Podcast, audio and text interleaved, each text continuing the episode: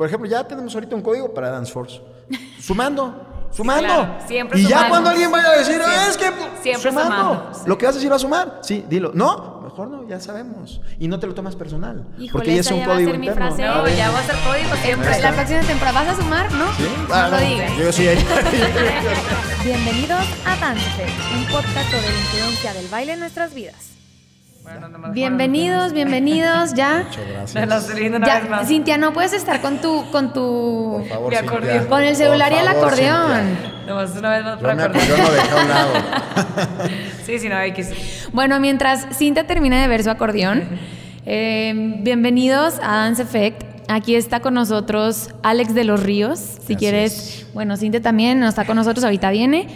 Pero Ya soy Ana Sofía. ya llegó, llegué, acaba ya de llegué, aterrizar, equipo. acaba de A aterrizar. mí ya Es me conocen, pero me presento una vez más. Soy Cintia. Yo soy Ana Sofía y, Alex de los Ríos. y platícanos tantito de ti, si nos quieres decir tu edad, dónde Claro que estudiaste. sí, los datos generales. Datos Eh, generales. Yo tengo 36 años, actualmente soy consultor de empresas y también trabajo como psicólogo y coach deportivo. Eh, llevo trabajando como psicólogo y coach deportivo pues, ya 10 años, más o menos. Yo en inicio estudié ciencias de la comunicación o comunicación social. Eh, la verdad es que no me hallo estudiando esto. Eh, caigo en una crisis existencial a nivel profesional y empiezo a dedicarme y a estudiar temas de eh, desarrollo humano, de psicología aplicada, etcétera. Estudio una maestría en psicoterapia, hago varias certificaciones en coaching y hace 10 años entro a un despacho que se llama Revitalización Organizacional, poquito más de 10 años. Y ahí empiezo a trabajar en el mundo de las organizaciones y paralelamente en el mundo del deporte, porque mi socio Alejandro Molina fue el psicólogo de la selección mexicana de fútbol en la era La Volpe, esto en el 2006. Y de ahí se deriva este, pues esta unidad de negocio que se llama Revita Health, ¿no? de la cual soy socio, y empezamos a trabajar con deportistas de alto rendimiento. Ahora, ¿de dónde viene todo esto? Por un lado, el gusto por, por el deporte. Yo fui nadador de alto rendimiento, seleccionado nacional. Y eh, mi segunda pasión es el tema de procesos humanos. Entonces, cuando puedo conjugar o fusionar procesos humanos más alto rendimiento, pues soy el más feliz. Sí. Es que Sí. yo creo que se complementan demasiado y a veces no nos damos cuenta de eso. Sí, y es interesante porque cuando yo caigo en esta crisis existencial, a mí me encanta o me gusta mucho el fútbol, ¿no? Entonces tenía el, el equipo de los lunes y para mí el lunes era especial porque iba a jugar fútbol. Normalmente el lunes es un día difícil para todos, pues que trabajar, empieza la semana, y lo que tú quieras. Y entonces yo decía, es que a mí los lunes me marcan el hecho de ir a jugar fútbol. Yo tenía en ese momento veintipico de años. Dije, ya, jugador no soy, porque además dotado tampoco técnicamente soy, eh, pero debo de encontrar algo que me apasione, como venía a jugar los lunes. En eso estudio todo lo que les menciono, pasa el tiempo y me invitan a trabajar con la selección mexicana de triatlón en un mundial, ¿no? En Monterrey, lo recuerdo perfecto. Entonces doy mi, mi sesión, la sesión a, a la selección, al equipo, y eso fue el viernes. El sábado, en mi habitación, fui recibiendo a, a los diferentes eh, atletas, a los diferentes triatletas.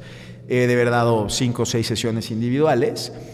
Era sábado a las 8 o 9 de la noche, yo ya estaba cansado. eh, y cuando acabo de dar sesiones, dije, qué bárbaro, esto es lo que yo buscaba. Justamente porque era un sábado en la noche, trabajaba a la tarde, este, que yo sí te lo platico así, a nadie se le antoja. Y yo dije, esto es lo mío, y de ahí pues. este, Empezaste. ¿Eso hace cuánto fue? Ya tiene como ocho años, nueve años más o menos. Y eran Sí. triatletas que lo hacían solo o en equipo.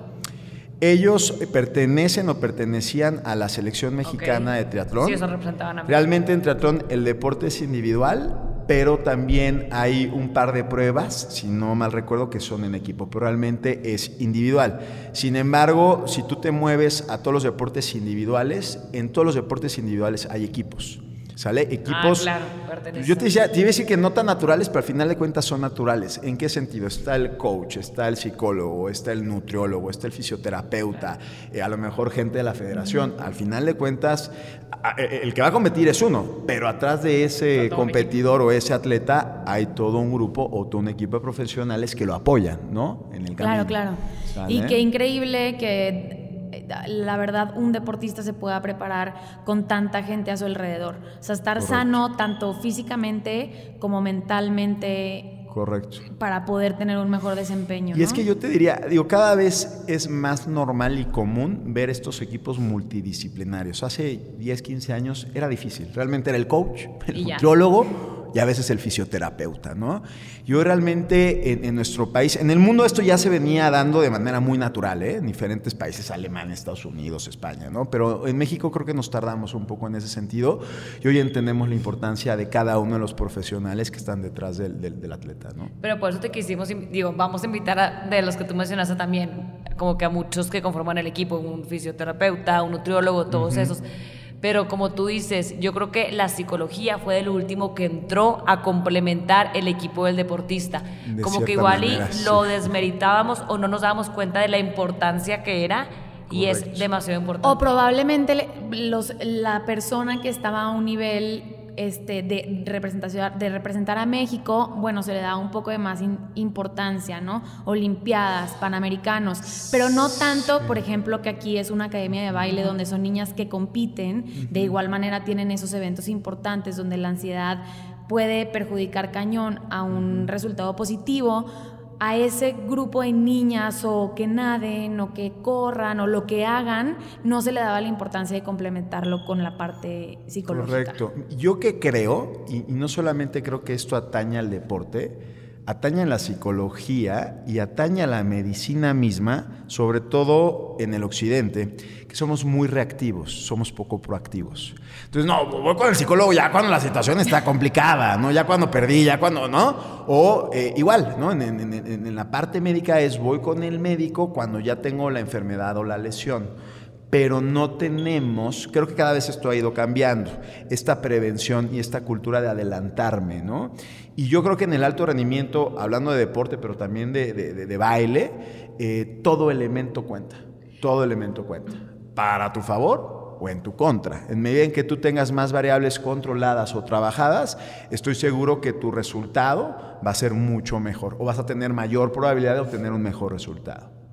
Pero yo creo que esa cultura también la estamos cambiando, como tú dices. Yo siempre he dicho que la terapia, psicología, lo que sea, tiene que estar en la canasta básica.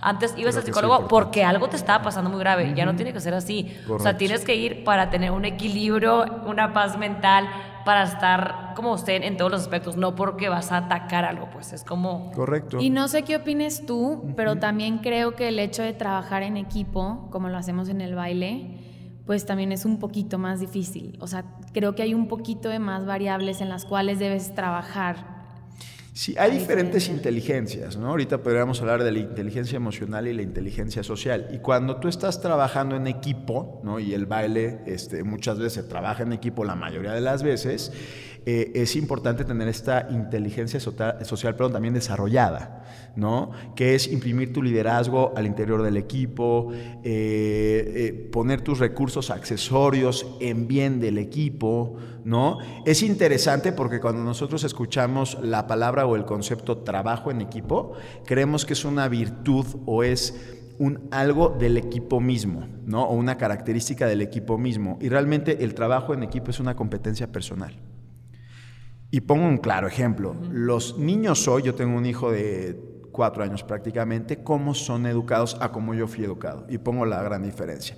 Cuando yo fui educado, llegaba el maestro de manera jerárquica, te impartía matemáticas o cualquier otra materia, cada quien tenía su pupitre, eh, venían los exámenes, de repente examen sorpresa, le querías copiar a la, inteligente del grupo o al inteligente del grupo, y que te decía, no, ni más, este es mi examen y no me copies, ¿no? Hoy los niños, ¿cómo están aprendiendo? Llega el maestro, hay un problema de biología, matemáticas, de, lo que sea la materia, los pupitres son modulares, ¿y qué pide? Vamos a, generar o a trabajar en equipos para buscar hipótesis eh, o tratar de resolver el problema planteado. ¿no? Entonces, ya desde temprana edad se nos está capacitando en desarrollar esa competencia o esa habilidad. ¿Sale? Entonces creo que eso también ha ido cambiando. Si me regreso al, cuestionamiento que me hacen, por supuesto, es muy importante tener clara esta competencia, al final de cuentas, cuando yo formo parte de un equipo, ¿no? ¿Y cuáles crees que son como los puntos o las bases más importantes en trabajar en un deportista? Ok, hay diferentes em, categorías o áreas. Esto también es importante mencionar, mucho va a depender del atleta porque cada uno pues, tenemos una paleta distinta de recursos, historias distintas y esto nos hace bastante únicos. Eso por un lado. Otro por otro lado, ver en dónde entrena y trabaja el atleta. O sea, las instituciones, ¿no? los equipos también traen sus recursos, traen sus características muy propias y también hay que ver el tipo de deporte. ¿No? Hay deportes en los que yo necesito a lo mejor manejar de mejor forma la capacidad de concentración, atención, foco. Hay otros que no, es más bien trabajo en equipo. Hay otros que no, es resiliencia, ¿no? Eh, por ejemplo, el golf o el tenis. Tú juegas una pelota e inmediatamente tienes la consecuencia de tu resultado, tu desempeño. Entonces, el tiempo que tú tienes para generar un cambio en ti, si el resultado no fue el que tú buscabas, es mínimo. A diferencia, no sé, un jugador de fútbol que es delantero, falla una enfrente del portero sin portero, o enfrente de la portería sin portero, a los 40 minutos, es trabajo en equipo y le quedan otros 45, 50 minutos por delante. Entonces, los recursos van cambiando dependiendo de la necesidad y el momento del atleta, también, hay que decirlo. Estoy totalmente de acuerdo. Y hablando, eh, enfocado en el baile, de todos estos puntos que tú dijiste, ¿qué considerarías que una niña que practica la danza tiene que enfocarse a trabajar? Yo creería que confianza y seguridad como algo primordial. Eh, en dos sentidos. Primero, la confianza y seguridad personal, ¿no? Y en un segundo momento, porque al final de cuentas creo que las calificaciones son apreciación del juez, ¿no? Y ahí entra la subjetividad del ser humano. ¿no? Entonces, si yo vuelco mi confianza y mi seguridad en un número que no depende de mí, sino depende de un intérprete de cómo yo hice un algo, está cañón. Entonces, creo que es, es, un área muy importante a trabajar en ese sentido. Eh, junto con pegado, creo que es manejo de la presión que no solamente afecta el baile, creo que eso nos afecta eh, como personas y seres humanos, que frente a un reto de repente uno se siente pues, tenso, ansioso, y en medida en que tú estés muy tenso, muy ansioso o no sepas manejar bien esa tensión, esa ansiedad, te puede salir contraproducente. Aquí es interesante mencionar, oye, ¿es normal sentirse tenso? Sí, el tema es tú qué haces con esa atención para que se te convierta tu aliada en un momento y no, tu, enemiga. ¿no? Sobre todo antes de un momento importante, una competencia, una presentación, exactamente. Totalmente. Sí, no, y cualquier persona, como tú dices, una persona que está em, en cualquier trabajo, que tenga una presentación súper importante, es lo mismo que un deportista antes de tener alguna presentación. No tiene que ser una competencia, sino un evento importante en el que te tengas que exponer al, al, al los demás, a un público, ¿no? Correcto. Entonces, yo creo que antes, días antes, tú eres más el experto, entonces si quieres platícame tantito más cómo es el proceso en el que cuántos días aproximadamente, digo, yo sé que depende mucho de la persona, pero empiezas a sentir como esa tensión, ansiedad y cómo hacer para trabajar positivamente esa tensión. Antes, durante y después dependiendo del resultado. No, claro, claro, claro. Aquí hay un concepto eh, el cual yo trabajo mucho en, mis procesos de coaching individual y también cuando lo, hago de manera grupal con, con equipos, eh, que se llama el sistema psicofisiológico. Y el sistema psicofisiológico contempla tres dimensiones, realmente son cuatro. ¿no? La primera de ellas es la mente, la loca de la casa. ¿No? Y la mente tiene lenguaje o palabras y todo el tiempo estamos dialogando. Es interesante y para nuestra audiencia que lo sepan que empezamos a, a hablar por ahí del año, año y medio. Ese diálogo no se va a detener hasta que colguemos los tenis. El tema aquí es qué tan presente tú estás con ese diálogo interno y en un segundo momento el diálogo con el otro, entendiendo el trabajo en equipo. ¿Sale? El segundo elemento, imágenes, y el tercer elemento, las construcciones cognitivas, que son los pensamientos. Entonces, ahí hay para echar para arriba, ¿no? O sea, de trabajo interno, de mucha conciencia. Luego está el mundo de las emociones, y luego está el mundo de la fisiología. Y hay un cuarto elemento que es el mundo de la espiritualidad o la intencionalidad. Que espiritualidad no quiero hablar o no va en la línea de qué tan cerca estoy del de allá arriba. Más bien va en el tema de la intención que yo le pongo a mis actos de manera cotidiana. Y ahí yo parto de algo vital en, en el alto rendimiento, ¿no? Deportivo, o en el alto rendimiento en la vida que normalmente nosotros hacemos las cosas, ejemplo, una bailarina, ¿por qué? Porque le encanta. O, yo espero que lo haga desde ahí, ¿no?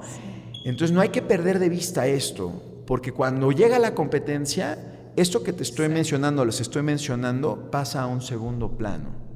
¿No? Y ahí empieza ese ruido mental, que es el que genera que me empiece a tensar, que no duerma bien, que no tenga hambre, etcétera, etcétera, etcétera. Ahora, hay que decir, todo lo que estoy mencionando también es normal, relativamente normal sentirlo.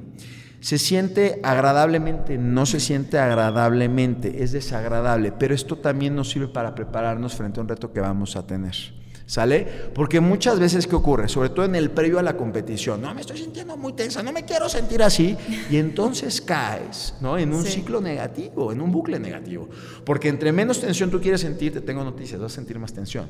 Entonces, por un lado es aceptar te la vas tensión. A sentir, sí o a sí. sentir así. Oye, es agradable si sí. tú me dices, oye, ¿quieres sentirte así? La verdad es que no me quiero sentir así, pero me estoy sintiendo. Y de ahí, para cada una de las, de las variables que les mencioné o de los elementos, hay diferentes cosas que se pueden hacer. Sea, el diálogo interno trabajar con visualizaciones, trabajar con la respiración. La respiración es, es una de las piezas para mí fundamentales. Yo llevo 8 o 9 años trabajando con, con esto que les estoy platicando. Y a mí me llama la atención la importancia que tiene la respiración, que es un recurso inmediato, que está súper a la mano, pero es tan cercano que de repente lo sentimos tan distante y se, es más, se, te, olvida. Cuando tú estás tenso dejas no de respirar. No a nadie, es tú sola, se te olvida. Tú tienes tu recurso. No, y muy poca gente sabe respirar y cómo respirar dependiendo a la situación, de, la situación, cómo te correcto. estás sintiendo, ¿no? Y, de lo que tú nos platicabas que existían, es que digo que nos platicaba tres. porque Alex de los Ríos ya estuvo trabajando una vez un con nuestras niñas de competencia y, y no sabes lo mucho que les han servido y siempre se acuerdan. Y hoy que nos estamos preparando antes de subir a la competencia, mi respiración em- empieza, mi, mi latido empieza a ser mucho más rápido Más agitado. y ya no me acuerdo, me lo repites tú. No, pero antes, antes de que sigas Sí. la respiración, me quería acordar yo mucho de la palabra psicofisiología, lo que dijiste. Si me acuerdo bien cuando nos diste el curso, era también como un poquito de que tienes que alinear todo, ¿no? En ese momento Correcto, tiene que estar alineada la correcto. emoción, el pensamiento, la acción, la intención. O sea, Correcto. cómo estar tan concentrada para abarcar y alinear todo en ese mismo momento, estar como presente. Correcto, lo mencionas bien, es estar conectado. y, y- y la vida, ¿no? La vida allá afuera y la vida en el deporte y, y frente a los retos normalmente genera que no estemos tan conectados. Pongo un ejemplo y ahorita regreso a lo de la respiración. Oye, voy a competir en una semana. Vas a competir en una semana y ya no duermes, ¿no? Y empiezas con imágenes, no, es que no vaya a ser que me, que me falle Me el splito, me caiga. Y entonces, oye, qué oso, todo el mundo me va a ver. Sí, sí. Y te tengo noticias, falta una semana. Y como la mente no entiende qué es real y qué no es real, en ese momento la mente está reaccionando como si eso fuera real. Es como si tú estuvieras acelerando un auto eh, en un semáforo, que el semáforo está en rojo, y ahí me preguntas, ¿para qué aceleras el auto si no lo puedes arrancar o no puedes adelantarte? No tiene ningún sentido. Ahí yo lo que les menciono a mis atletas es, estás regalando puntos, realmente. Sí. No tiene ningún sentido hacerlo. Es, es decir, me estoy desgastando, ¿sale? De oquis. De oquis. palabra. Sí, De de, gratis, de gratis, de gratis. Con respecto a la respiración, eh, hay una respiración que es la respiración equilibrante. Eh, normalmente los seres humanos respiramos de manera superficial. Que es esto? Que no utilizamos la respiración diafragmática. Los grandes senseis de una respiración son los bebés. ¿no? Y aparte inconsciente, ¿no? Inconscientemente. Y, y cuando vamos a hablar de estas respiraciones, es algo que tienes que ser consciente. Correcto. Es que es interesante. Al momento en que tú piensas en tu respiración, eh, eh, al estar pensando en tu respiración, tu mente está en el aquí y en el ahora. ¿Ok? Y si yo me pongo en el ejemplo de mi competencia es en una semana o mi concurso es en una semana, tu mente está siendo proyectada una semana. Cuando yo regreso a la respiración, no, espérame, si ahorita estoy con ustedes dos, quiero trabajar mi respiración, ¿por qué me estoy sintiendo ansioso? Empiezo a cuestionarme ciertas cosas que me van a ayudar en ese momento. Y la respiración eh, equilibrante es inhalar en tres segundos por nariz, exhalar en tres segundos por nariz. Oye, ya domino esta Y técnica. ahí las dos. Así es. Exacto, exa- no, muy bien. Y, y las veo levitar, las veo levitar. Qué bárbaro, qué bárbaro. Ya domino esta técnica, inhalo en 5, exhalo en 5. Lo que hace esta respiración es, te da tranquilidad eh, fisiológica, o sea, te sientes mucho más calmado, mucho más relajado. Te oxigenas, de mejor manera y, y además trabajas en, en foco y atención. ¿No? ¿En qué? En el momento, en el aquí y en el ahora. Esto es cuando te sientes tenso. Cuando te sientes bastante tenso, ansioso, que la situación te está rebasando. Por ejemplo, yo ahorita que estoy frente a las camas, que hoy es que estoy sintiendo muy ansioso, sería una buena respiración hacer para regresar a mi centro, ¿no? Por poner ejemplo. ¿No? Otra respiración, que es la, respiración de los atletas de potencia sobre todo, es la inhalación, eh, la respiración vitalizante, que es inhalar profundo por nariz, exhalar corto por boca, ¿no? ¿Y qué es esto? ¿No? Es decir, inhalo profundo, exhalo corto y lo hago con fuerza, ¿no? Y esto es como acelerar el auto, es decir, al cuerpo algo va a pasar, estás a punto ya voy de salir, a, bailar. Yo que doy conferencias, digo, ya no hago, ya no hago, ya no nado, no, entreno cross y lo que tú quieras, pero ya no estoy frente a estos retos. Pero hoy acabo de estar en, un desayuno para 150 personas, dando una conferencia y quieras o no, para mí ese es un reto. Yo si me empiezo a poner tenso, hago la primera respiración que ya mencioné, hoy estoy a punto de salir literal a escena y entonces hago la segunda respiración. ¿Por qué? Porque imagínate que llegue el speaker y esté de flojera, ¿no? Dice, no manches, o sea, lunes temprano, no quería venir, además el speaker de flojera. Yo tengo que, de cierta manera, impactar con energía a la audiencia, ¿no? Y cómo lo hago preparándome primero yo, ¿no? Y luego cuando sales, una vez que ya bailaste, bla, bla, bla, sales, una vez que, que ya bailaste o competiste, ¿Vuelves a la respiración del principio? Ahí es más bien como tú lo. Yo creo que. Ya pasó, ya no importa. Sí, muchas veces, de hecho, más allá del resultado que nos pasa, ya, ya, pasó. Bueno, malo, ya pasó. No, cada quien lo manejará diferente, como se siente en ese momento. Y va a depender mucho del resultado. sí, claro. Si diste un gran resultado, vas a estar pues, excitado positivamente. Si no fue tan bueno, entonces ahí hay un tema, ¿no? Y antes, y, antes de. hacer. Exacto, antes de, que nos platiques un poco el trabajo después de, aunque sea positivo o negativo, este, o sea, a ver si nos podrías platicar un poco lo que va antes de, ya sé que mencionaste ahorita un poco como todas estas imágenes que vienen a tu cabeza cuando vas, ¿no? Que son todas estas creencias irracionales que empiezan a surgir en nuestra cabeza antes de que vayamos a tener ese evento importante. Sí, yo creo que los elementos o los recursos más importantes a trabajar en el previo es estar muy consciente del diálogo.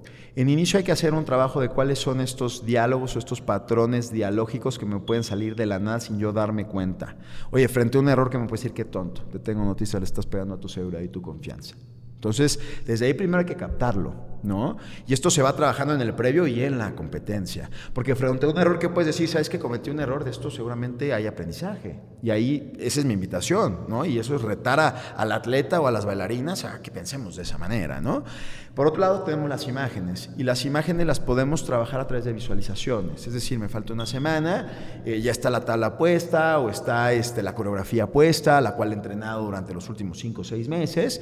Y entonces lo que voy a practicar es en una visualización de cómo me quiero ver y sentir en el momento en el que yo ya esté bailando frente al público, ¿no? Y esto lo puedes trabajar eh, dos, tres semanas antes.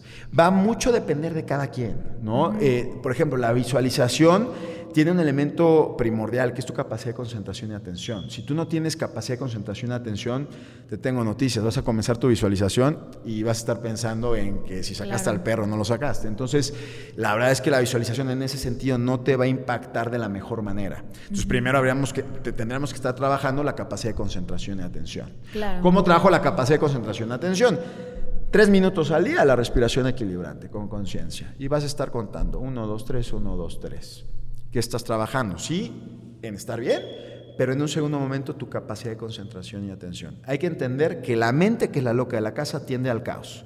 60 mil, 90 mil pensamientos caóticos. Entonces hay que trabajar en, cuando yo necesito llevar mi mente o mi foco a esto y eso se trabaja todos los días. Por eso creo yo que sí es importante trabajar el previo a, la competición, al reto que yo tenga, pero hay que hacer un trabajo constante. O sea, el trabajo de, concentración y atención es como lavarse los dientes. Porque en el momento en que tú necesites ese foco a donde tú quieres, si tú no traes entrenada esa habilidad o esa capacidad, te tengo noticias, no se va a ir. Por más que tú quieras. Ay, perdón por interrumpirte, es que ahí tengo una pregunta ahorita que dijiste la concentración algo que bueno, que cuando Danforth compite, ¿verdad? Que íbamos, en su momento podemos llevar 30 coreografías, es muy común que una misma niña bailarina salga en 10 o en varias. Pero es muy rápido entre un baile y el otro. Entonces, ¿tú qué nos recomendarías o qué se puede hacer? Que a veces sale de un, de un baile, sale de la coreografía, la, la bailarina en ese momento siente que no le fue tan bien, pero tiene un siguiente baile súper rápido para que no le afecte ni a ella en el equipo. Esto también se entrena antes. Y, los las invito a ustedes, a que nos esté viendo y escuchando, a, a trabajar en esto.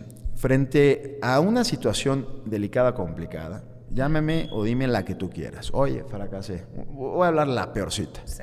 Un fallecimiento de alguien cercano. Es terrible, terrible. Y cuando pasa, te sientes muy mal.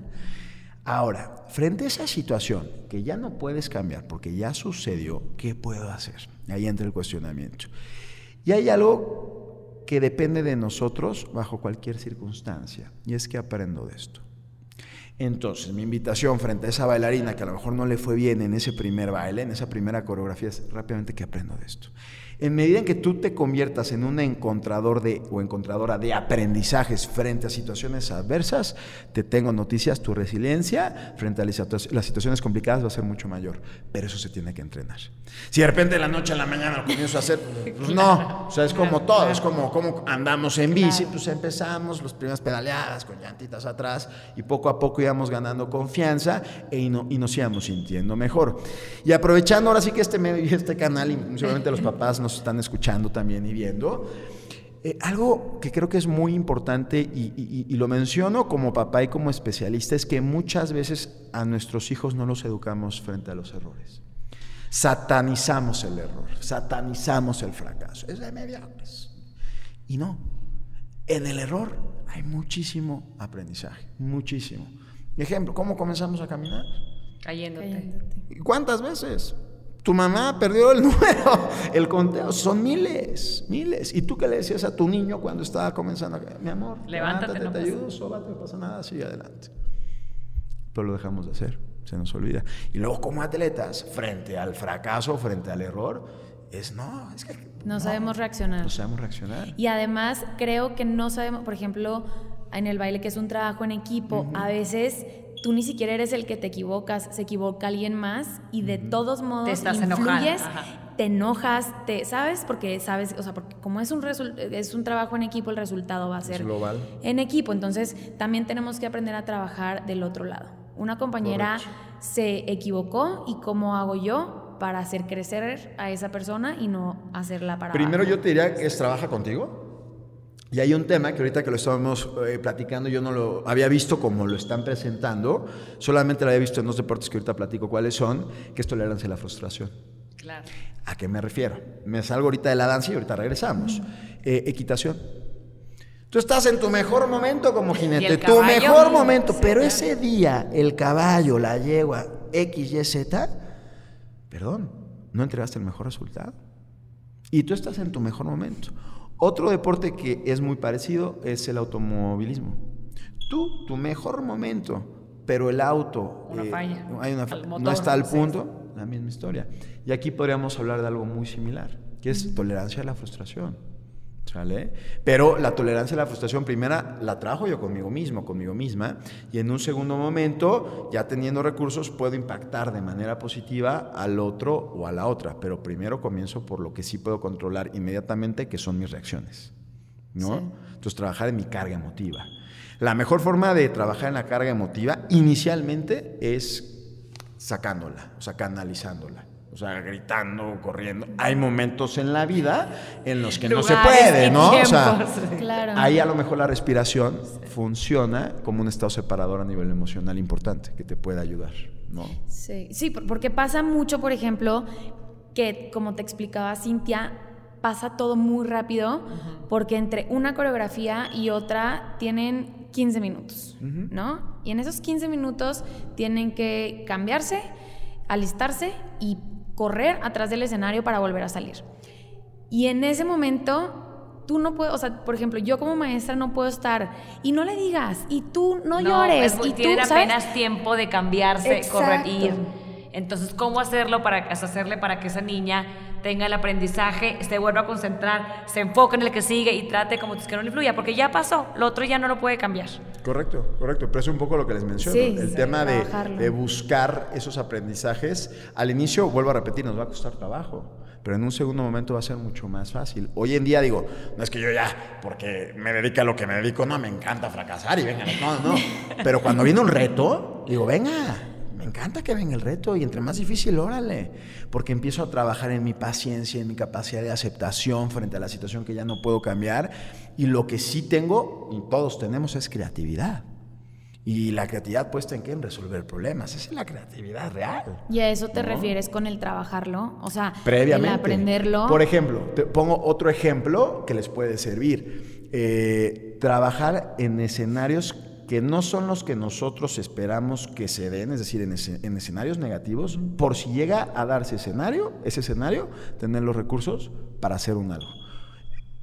Ejemplo, un eh, piloto este, de aviones en donde se entrena, en un simulador, ¿no? Y hasta que no tiene una situación complicada, saque esos recursos que entrenó en el simulador para solventar lo que está pasando o está vivenciando. O un astronauta el astronauta se, entrena con puras imágenes, no está en el espacio hasta que llega al espacio. ¿no? Entonces, el, poner de repente escenarios con riesgo calculado para entrenar resiliencia puede ser muy bueno, puede ser muy bueno. ¿no? O sea, una pista mojada o el pasto mojado o, por ejemplo, en su momento eh, un equipo de fútbol que vaya a jugar en la nieve, que en México no tenemos nieve, eh, pues vamos a hacer una práctica con nieve porque no se va a valer. es que eh, fíjese que árbitro, pues ah, en México no me va. Entonces, pues no nos entrenamos, ¿no? O sea, no, lo siento. Tú tienes que buscar las maneras claro, y las para entrenarte en ese sentido. Digo, yo, por ejemplo, escuchándote, después de escucharte, y claro que me encanta, o sea, casi obligación. Todas tienen que escuchar este podcast porque por ahí se empieza, ¿sabes? Obligación. O sea, escucha, escucha, no, porque pues no entiendo, no, no veo otra manera en la que tú puedas empezar a aprender y trabajar la manera en la que te tienes que comportar si no te informas. Correcto. Y por ahí empieza. Creo que estás diciendo algo que es fundamental, que nos va a servir para contestar tu pregunta, que para que haya cualquier cambio en la vida, la puerta para poder en la conciencia. Más que la información. Puedes tener información, pero no conciencia, en nada va a servir la información, va a ser infértil. Pero si yo soy consciente, con la información puedo hacer maravillas. Entonces es vital. Es vital. Empezarlo a trabajar, platicarlo, hablar del tema, si pasa A, si pasa B, si pasa C, eh, y hablar del tema para que todas estén conscientes de lo que, de lo que pueda pasar. ¿no? Y además, digo, aquí y en todos yo creo influye mucho también los papás. Sí, sí, sí. o sea, muchísimo, muchísimo. Antes, durante y después del evento, así sea para la persona que va a presentarse en lo más sencillo hasta una competencia en las Olimpiadas. Esperemos que también todos los papás escuchen el podcast, pero yo creo que también ellos a veces no se dan cuenta lo que le están generando a sus hijas, contagiando de una manera positiva o negativa, antes o durante el apoyo, el no apoyo, todo. Digo, yo no soy mamá y a veces siempre nos dicen, es que el día que tú seas mamá lo vas a entender. Ya sabes, yo sé que no es soy que mamá. sí tienes razón quienes te dicen eso. Pero yo que ya soy papá sí pasa. Claro, pero estás con 50 mamás y puedes observar nada más desde el otro lado una reacción o cómo contagia una a la otra, viene mal, ¿verdad? No, obviamente nos toca de todo, pero nomás es como lo vemos sí, detrás. Sí, o sea, que, está cañón como la presión hasta a veces no lo hacen queriendo, ¿sabes? No, no consciente. claro. de tienes que ganar. No, no, no. Pero se da por hecho. Que todo es que, esfuerzo, no sé, no sé cómo Ahí hay un tema bien importante a mencionar, tanto para los papás como para las bailarinas, como para los coaches. ¿Y a qué me refiero? El alto rendimiento por definición es neurótico. Por definición. ¿Y en qué sentido? Todos, todos estamos viendo los resultados. Tú te acuerdas del primer lugar, pero no te acuerdas del quinto. Me queda aquí. Y hay muchas frases que van en esa línea y lo que tú quieras. Ya que voy, si tú vas a competir, pues normalmente vas a competir porque quieres ganar o quieres que te vaya bien, pero hay demasiado foco frente al objetivo resultado. Y hay otro tipo de objetivos, que son los objetivos rendimiento. Y además, frente a los objetivos resultados en cualquier deporte, y en este caso en el baile, hay muchas variables que no dependen de ti. Oye, en mi equipo, en mi grupo somos seis, una lo hizo mal o se lastimó, pues no depende de ti y eso afectó la calificación final. Y luego está la apreciación del juez. Y luego está el mundo interno del juez. Si ese día el juez tuvo un mal día, o, sea, a lo mejor va de malitas o está de cansado cuando ya te toca. O sea, hay muchas variables que no dependen de ti, de las cuales no tienes control. Pero tú sí que puedes controlar en cualquier circunstancia tus actitudes y conductas. Entonces, y esto nos va a ayudar en una de las preguntas que ya me habías comentado, oye, ¿yo qué puedo hacer previo a una competición? Pacta contigo tres actitudes que tú quieras trabajar en ese reto. Me quiero ver confiado, seguro y con precisión absoluta. Perfecto. Acaba, acaba, acaba la presentación y yo no voy a ir a preguntarte con respecto al resultado. Yo que te voy a preguntar sobre el desempeño. Oye, dijiste seguridad, confianza y precisión. Del 1 al 10, ¿qué calificación te pones en seguridad? ¿Qué calificación creen que quiero escuchar? 10. Porque de quién depende de ti. Si dijo 8, ahí entro yo. sí, es donde entra el psicólogo. Correcto. Porque hay un tema ahí de actitud que le está fallando, le está faltando a la persona. Y es donde yo entro como especialista en la materia. Y otro elemento a considerar que pasa mucho es que si a mí me va mal, o sea, yo cometí el error en la coreografía o en el reto fulanito de tal, soy el primero, seguramente sentirme mal. Seguramente. Trágame tierra porque yo, qué mala fortuna, lo que tú quieras. Pero en ocasiones, ¿qué pasa? Hay elementos del equipo o los papás o la coach o eh, quien sea que atiza el fuego. ¿No? En el fútbol falla el penal el jugador y el entrenador, carajo, fallaste el penal. la principal persona que se siente mal frente a ese error o esa situación es el jugador. ¿Para qué le dices eso? No. O sea, ¿tú crees que, que, que, que podemos Ahí les va el tip, el tip, el tip. Antes de decir algo, pregúntate si eso que vas a decir suma o resta. Conciencia. Primero importante. Voy a abrir. Yo hubiera querido que ganara esto que le voy a decir a tal, ¿va a sumar o va a restar? ¿Resta? Claro. Mejor aléjate. Sí, no, claro, claro. Suma, por favor, de eso necesitamos. Claro. Sí, sí, sí, sí, Y esta creo que va a una respuesta cañona a lo que te preguntábamos de tú qué haces siendo la persona que no te equivocaste cuando estás de un baile a otro híjole, pues sí estoy bien enojada y muero por decirle cómo es posible que te equivocaste después de ensayar seis meses, pero sé que voy a volver a pero y es muchísimo más inteligente, sumarle para tener un mejor resultado en el que sigue que restarle para que no siga yendo mal en los demás. Ahí está. Ahí está, ahí está. Y ojo, porque esto también se puede trabajar previamente con el equipo. ¿En qué sentido generar códigos positivos en el equipo? Por ejemplo, ya tenemos ahorita un código para Dance Force. Sumando sumando. siempre y ya cuando alguien vaya a decir, es que siempre sumando. Lo que vas a decir va a sumar. Sí, dilo. No, mejor no, ya sabemos. Y no te lo tomas personal. porque ya es un código interno. No, ya va a ser código siempre. La próxima temporada vas a sumar, ¿no? Sí. no ah, lo digas. Yo sí. Tú sí, yo siempre, yo siempre. Palomita, palomita, por favor. Y regresando al tema de los papás. Sí. También este, para los papás. Exacto. Correcto. Sumando. O sea, vas a sumarle a tu hija lo que vas a, o tu hijo, lo que le vas a hacer en ese momento que ya acabó, si no, Correcto. No, nada más queremos sumar. Pero ya que tú sí eres papá, o sea, como qué consejo, o sea, papá y además especialista, como cuál sería tu consejo para no estar ni tan cerca ni tan lejos? O sea, como cuál, cómo saber como papá porque a veces pasa que luego tan cerca también y tanto amor y tanto apoyo eh, enfada porque ya estás...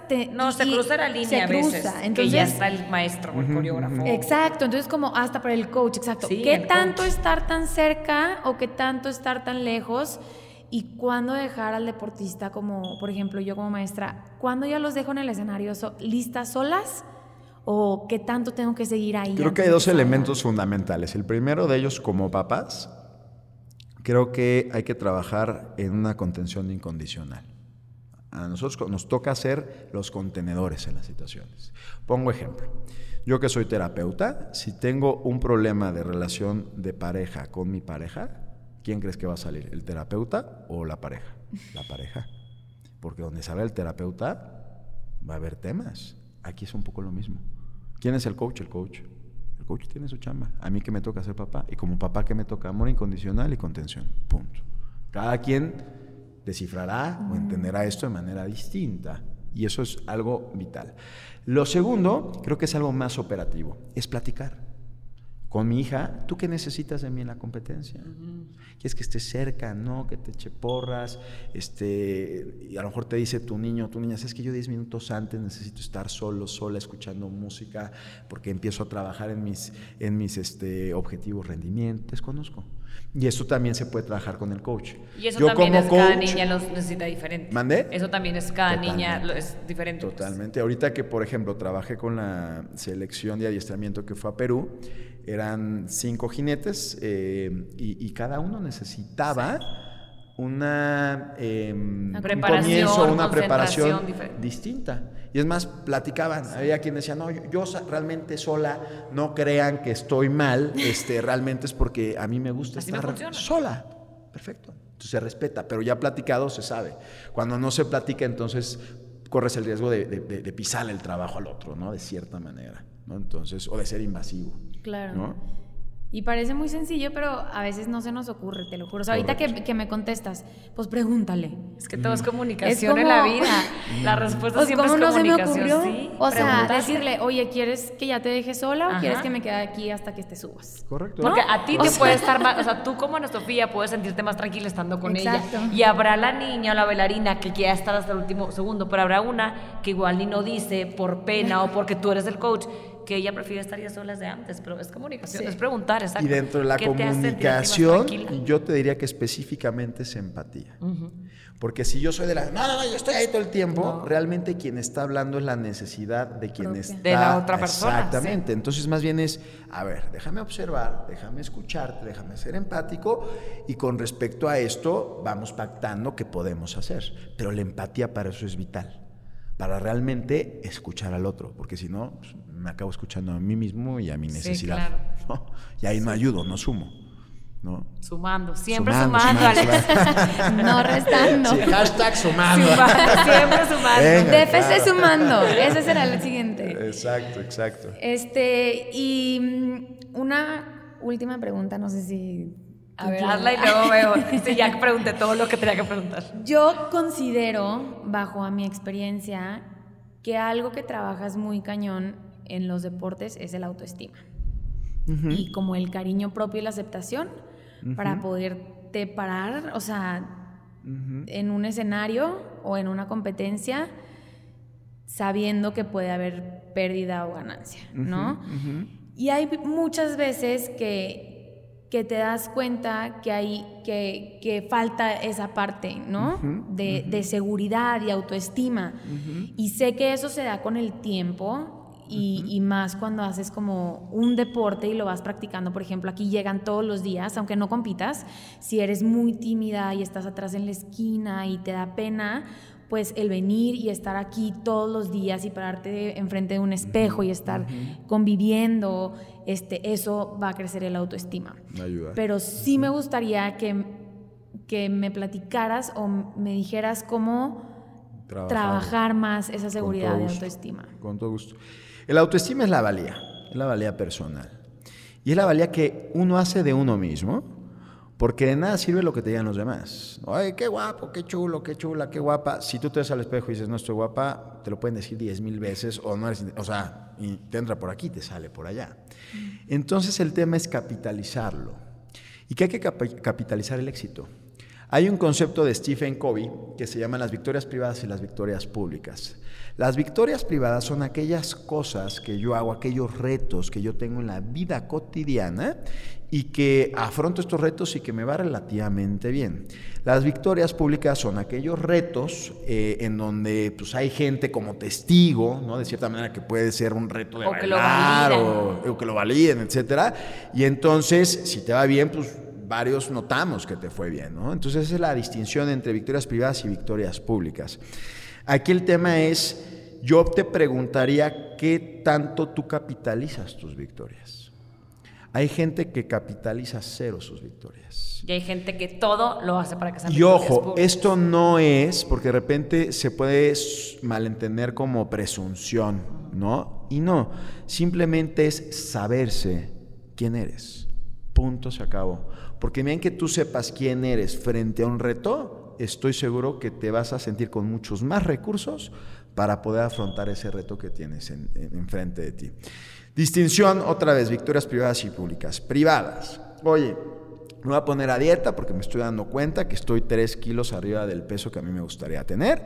Me pongo, voy con la nutrióloga que viene mañana. Tengo ¿Cómo se llama? Sí, para que vean, ¿eh? El programa de mañana va a estar buenísimo. Muy bien. Entonces, eh, vas con la nutrióloga o con el nutriólogo, pactas la dieta y te pones como objetivo bajar en mes y medio. Y te tengo noticias, en mes y medio bajas. Eso es victoria privada. Oye, te vas a levantar hoy siendo lunes, vas a agarrar periférico tu auto y vas a ir tocando el claxon. Felicítenme, bajé kilo y medio, eh, tres kilos en mes y medio. No, no nos importa. Sinceramente, no lo hagas, ¿no? Eh, eso es victoria privada. Aquí lo importante es que tú te sepas que traes ese driver frente al reto. No, y ponme un reto y vas a ver que ese trompito me lo, me lo echa la uña, ¿no? Como dicen por ahí. La segunda es la victoria pública. Oye, fuimos a tal concurso y ganamos y además fui la mejor bailarina, digo, no sé si se premia de esta manera, y todo el mundo te aplaudimos. El tema es qué hiciste con eso, ¿te lo quedaste o, hay quien dice, no, pues fue suerte.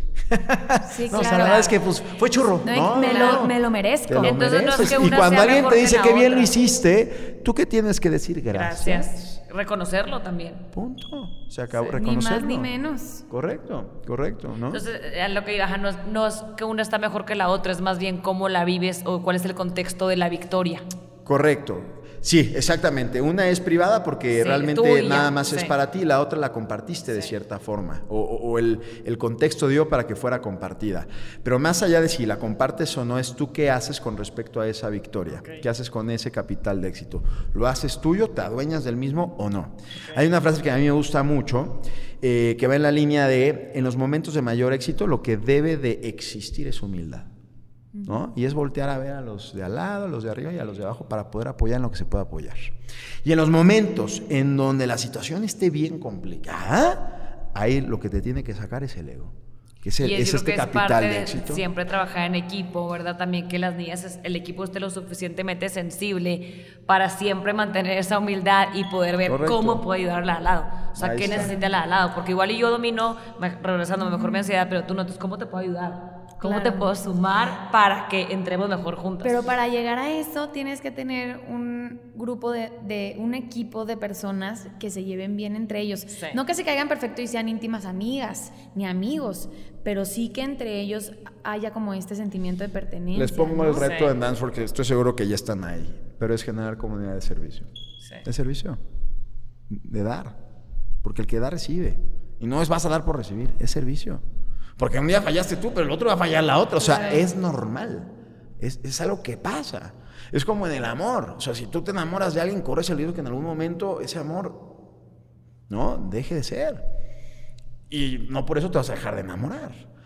Cuando yo me llevo este concepto al alto rendimiento es tú en una competencia tienes la posibilidad latente de perder, como en el amor de que se acabe la relación, pero no por eso vas a dejar la pareja o no por eso reaccionar después de ese resultado. Claro.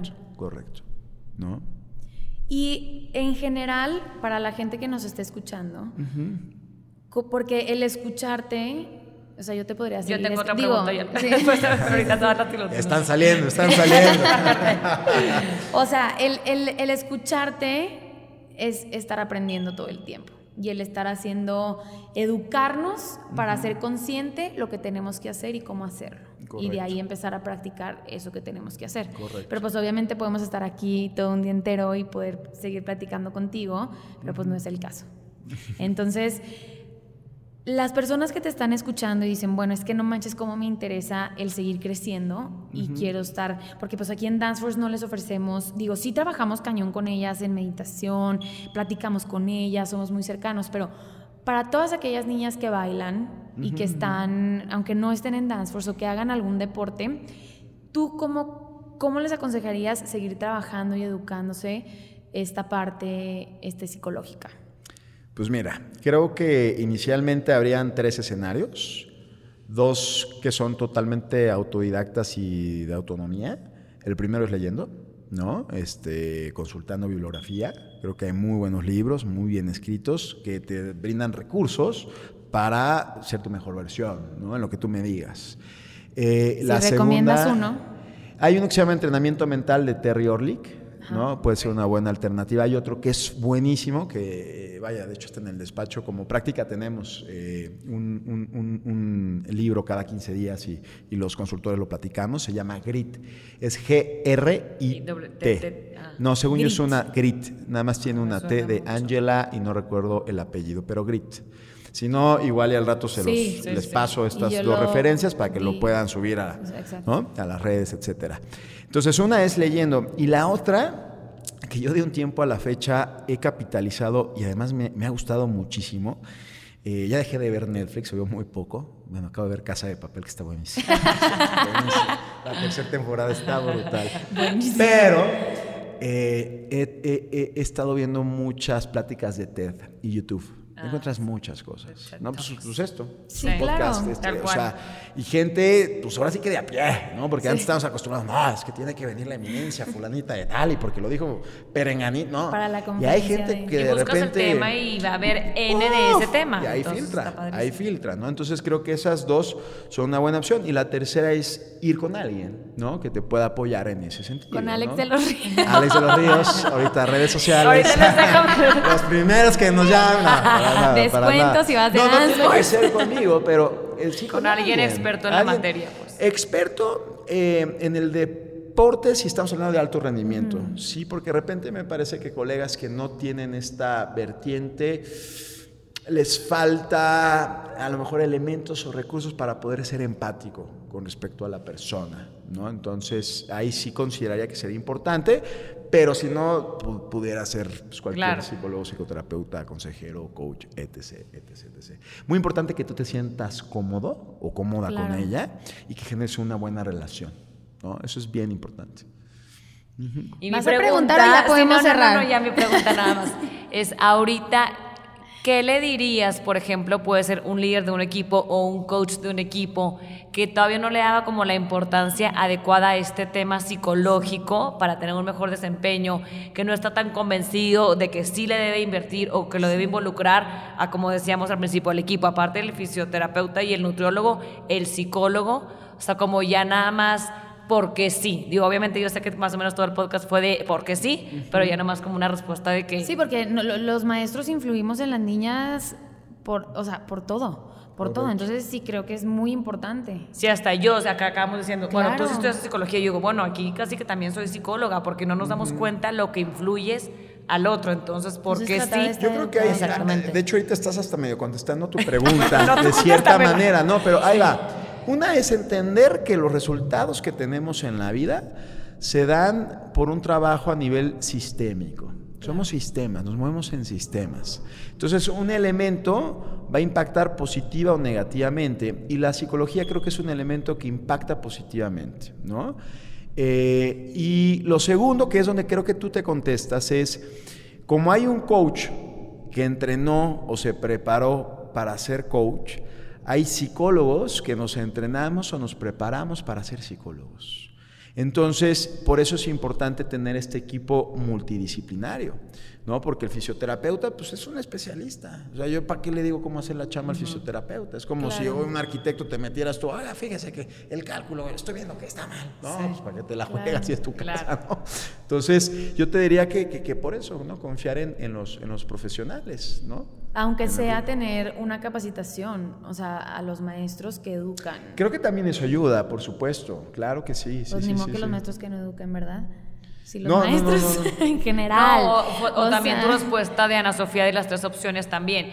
Si ahorita no estás decidido, no le quieres hablar al profesional que es el psicólogo, prepárate tú como maestro. O sea, como que nada más sí, dale, dale la importancia. O sea, darle la importancia que es el tema psicológico en el equipo. Y lee, busca TED Talks podcast, ve con alguien, pero sí como que no, o sea, darle la importancia que se merece. Pues. Ser profesionales. correcto, correcto, correcto. Así es.